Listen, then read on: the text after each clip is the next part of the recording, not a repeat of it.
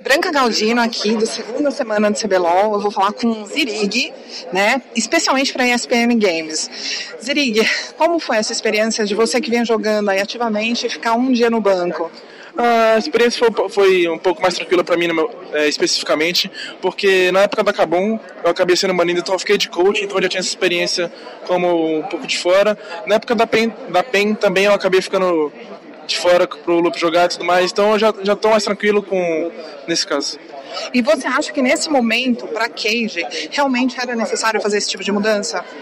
Uh, eu acredito que era necessário fazer alguma coisa, porque a situação ficou um pouco crítica quando a gente perdeu para T1, a gente sabia que não estava dando muito certo, então a gente tentou arriscar, que, que não arrisca não petisca, né? Então a gente tentou várias coisas, não foi só isso que a gente tentou, e acabou dando certo. E você tem vontade de jogar em outra posição, já que agora surgiu essa possibilidade dentro da equipe de migrar de posição? Não, não acho que eu sou muito bom em outras posições. Eu já tentei no passado mudar, mas acho que hoje eu sou suporte de ofício e é isso que eu quero. Mas a gente ainda vai ver mais Eriguidor nessa fase? Ah, acredito que sim. Eu acredito que, que. Como eu posso falar? Não necessariamente precise de mim para a gente ser campeão. A gente vai usar. Uh, os, a gente tem os, os, todos os jogadores para a gente usar. Então, não necessariamente eu preciso jogar para a gente ser campeão. Se eu se a comissão técnica e os treinos verem que eu, que eu sou o cara que vai jogar, eu vou jogar e a gente vai fazer o melhor pra gente ganhar. Com relação ao draft de hoje, você acha que ele mudou muito do que vinha sendo praticado pela Cage? Você teria algum comentário, alguma coisa assim? Ah, talvez eu teria escolhido esse ou aquele? Hum, eu acredito que sim, esse foi um dos pontos que a gente deixou a. Como pode ser? Deixou a. Deixou em falta na semana passada, a gente teve um pouquinho de erro nos drafts. É, eu acredito que sim, essa semana a gente sentou, a gente conversou bastante sobre isso, a gente, pô, a gente não pode vacilar no draft, a gente não se adaptou muito bem. Então essa semana a gente foi mais focado e a gente se adaptou de acordo com o que aconteceu na hora, não só com o que a gente planejou antes.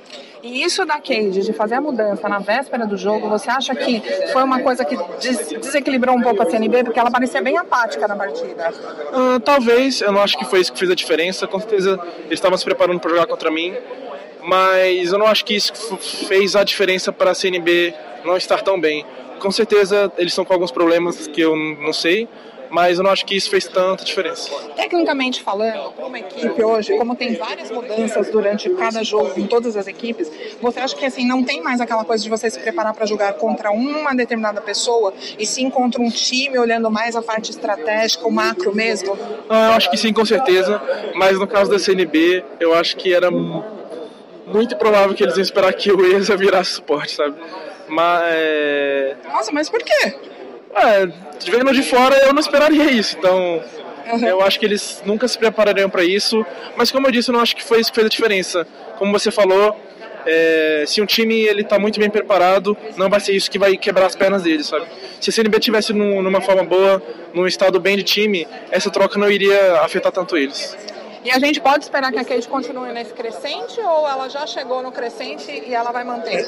Não, com certeza, o nosso foco é sempre melhorar. A gente ganhou agora os 2 contra a CNB, mas a gente sabe que que os times estão vindo muito fortes, não só Red e NTZ. Todos os times que a gente vai pegar agora para frente são times muito fortes e a gente não pode vacilar e tem que melhorar sempre. Como que a gente perdeu para um time novo, você acha que teve algum fator assim de não se preparar direito, porque era um time que vinha do, do desafiante, não conhecia tão bem o in-game deles? Uh, eu não acho que é pelo fato do, da T1 ser teori, teoricamente um time mais fraco, um time desafiante. Uh, foi um pouquinho da gente não ter muita informação sobre eles, porque eles não tinham jogado tudo mais, mas não acho que isso é desculpa ou. Não sei, a gente só não estava bem no time e a T1 foi um time muito bom naquele dia e eles ganharam. Zirig, você é uma pessoa muito romântica, você quer deixar um recado de Dia dos Namorados? Ah, eu queria mandar um beijo pra minha namorada, Ana. Ela me apoia muito, me ajuda muito nos meus momentos ruins e momentos bons. Ela tá sempre do meu lado e, e é isso. Valeu, Aninha. Um beijo.